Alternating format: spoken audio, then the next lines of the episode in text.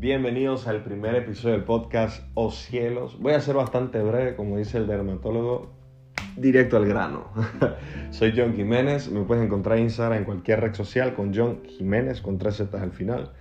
Hoy de verdad tenía que estar un acompañante, pero no puede estar, es mi esposa. Eh, de hecho, esta iniciativa la hicimos ambos hace ya casi un año. Y bueno, ya es hora de lanzar el podcast O Cielos. Creo que ya es hora de que podamos empezar a crear contenido y conversar, sentarnos y hablar un poco de todo lo que va pasando en el día a día. El tema de hoy quiero decir que se llama la perfección de un cristiano. Todos los que estamos en este caminar con Cristo, intentando ser cada día mejor para agradarle al Señor, siempre, siempre, en todas las ocasiones, las personas tienden a pensar que el ser cristiano es igual a ser perfecto. No sé por qué razón, pero siempre piensan que el ser cristiano es ser perfecto. Y no hay nada más lejano a la imperfección que un cristiano. Así como cualquier persona estamos librando batallas, estamos dejando hábitos, estamos dejando costumbres que sabemos que están mal y que nos alejan del Señor.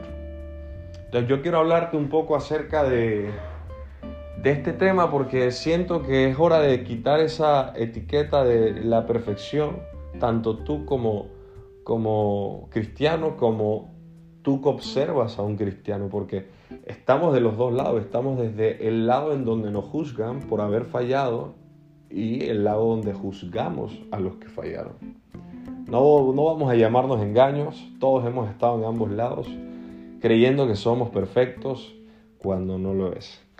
La verdad es que el, hecho de, intentar seguir una vida de acuerdo a la que de una u otra forma el Señor Jesús tuvo en la tierra, el preguntarse cada vez que vamos a hacer o pensar o decir algo, Señor, ¿realmente tú lo harías de esa forma? ¿Realmente tú actuarías de esa forma?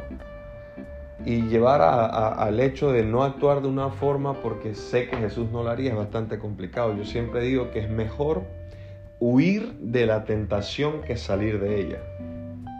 Y, este refrán o este dicho trata de huir. La gente cree que significa, ok, sé que puedo ir a esa casa con esa persona o esa mujer y estar a solas y no va a pasar nada. Yo siempre le digo al Señor, Señor, ¿por qué nos diste a nosotros la voluntad?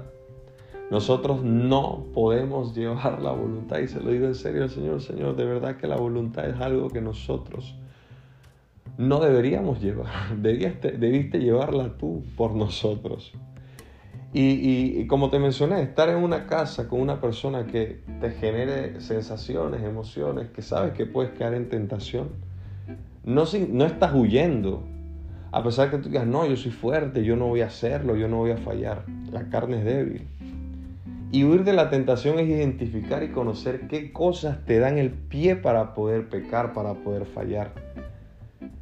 Y al momento que tú identificas qué sabes que, que, eh, al dar un paso te puede hacer fallar, entonces es donde tú evitas hacer o llegar hasta ese punto. Para evitar salir después de la tentación que es demasiado complicado. Hay un porcentaje demasiado alto que cuando ya estás en el lugar de de tentación a poco de caer, o sea, es muy poca la probabilidad de que tú salgas de allí ileso. Siempre algo pasa. Siempre algo va a pasar, por eso siempre es mejor huir de la tentación que salir de ella. ¿Cómo huimos de la tentación?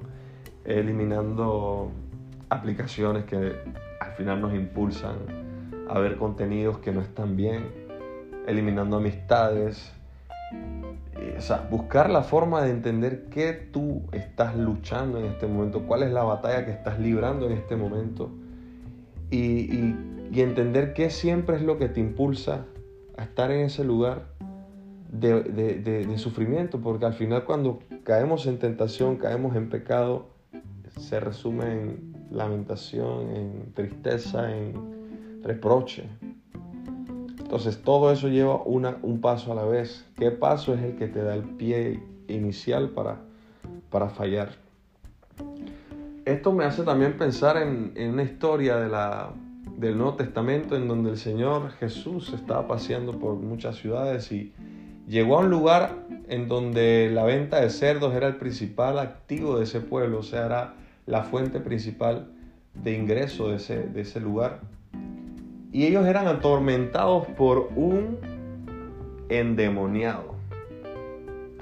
El endemoniado era una cosa impresionante, dice que se rompía las cadenas, tenía una fuerza increíble. O sea, tenemos que leer esa, esa, esa, esa historia de la Biblia que a mí me encanta. Y, y el Señor Jesús llegó a liberar al endemoniado. Y el pueblo se fue en contra de Jesús porque Jesús le dijo a las legiones de demonios que había dentro de ese hombre que se tiraran hacia donde estaban los cerdos y los cerdos corrieron a un barranco y murieron. Y el pueblo le reclamaba a Jesús que por qué había hecho eso, que se fuera, que no estuviera allí, largo de aquí, porque su principal activo, su principal fuente de ingresos había ido por un barranco, que eran los cerdos. Pero no estaban viendo que estaban siendo liberados de un demonio de un endemoniado con legiones de demonios que tenía años y años atormentando este pueblo. Y en ocasiones actuamos de esa forma. El Señor quiere entrar a nuestras vidas, hacer un milagro, pero nosotros decimos, Señor, pero ¿por qué tengo que dejar esa amistad? Señor, pero ¿por qué tengo que dejar eh, eh, esa relación? ¿Por qué me quitaste esa relación? ¿Por qué me quitaste aquello o aquel cosa. Pero no estás viendo todo lo que el Señor está haciendo, la sanidad que está trayendo a tu vida. Y lo bonito de esta historia es que el Señor restaura a esta persona endemoniada, con legiones de demonios, con un pasado oscuro, con un pasado hecho pedazos, un pasado vergonzoso. Y cuando este hombre está en una piedra sentado ya en sus cinco sentidos, ya en su sano juicio, la gente que lo conocía y que sabía lo que él era antes de la sanidad, lo empezaron a ver raro, lo empezaron a criticar, a mirar, oye, que no era este el hombre que andaba endemoniado, que se cortaba las cadenas, que se cortaba con piedras. Y así mismo va a pasar. Así mismo pasa cuando el Señor te transforma. Así mismo pasa cuando eres una persona que está bien con el Señor y de repente falla, la gente te va a empezar a señalar. Tanto al revés cuando estás mal y pasas a bien, como cuando estás bien y fallas y caes por alguna, algún tropiezo que en el camino se pueda presentar. Y por eso he dicho que el ser cristiano no es ser perfecto, porque el Señor siempre va a estar allí para sanarnos, siempre va a estar allí para restaurarnos. Ahora esto no quiere decir que voy a ir a seguir pecando, voy a seguir con mi vida deliberada, desenfrenada, porque el Señor me va a restaurar siempre. Sí, el Señor te va a restaurar pero tenemos que entender el valor de lo que el Señor está haciendo por nosotros. Tenemos que entender, identificar esos puntos que nos hacen fallar para poder intentar vivir en santidad. Y digo intentar porque nadie, no hay hombre justo en la tierra, no lo hay. Y la Biblia lo dice. No podemos ser perfectos, pero sí podemos buscar la forma de agradar al Señor cada día en medio de nuestra imperfección, pero buscar la forma de agradarlo. Y el mensaje es breve, como, como te, mencioné, este, este podcast, este primer episodio quería que sea bastante breve. El mensaje es que identifiques qué te está haciendo fallar. Que identifiques si es las redes sociales, que identifiques si es una amistad, que identifiques si es una relación, si es un trabajo. Cualquier cosa que te está haciendo fallar busca la forma de cortarlo de raíz.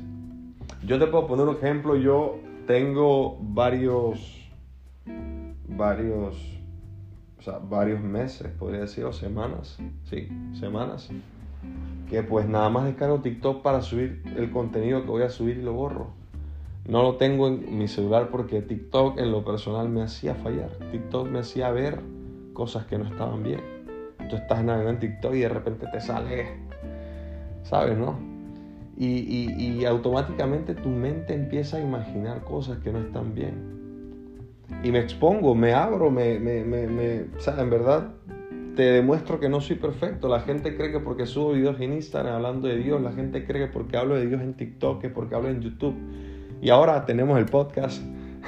ya yo soy perfecto, yo no tengo error, yo, yo soy el más fuerte, no, soy débil también, soy vulnerable tengo batallas también luchando y al final en la Biblia también habla de, la, de la comunión, lo que esta puede llevar a nuestra vida. Si confiesan unos a otros sus pecados y oran unos por otros por sus pecados, serán liberados, serán sanados. Entonces, en la unidad hay, hay bastante fuerza y aparte hay liberación.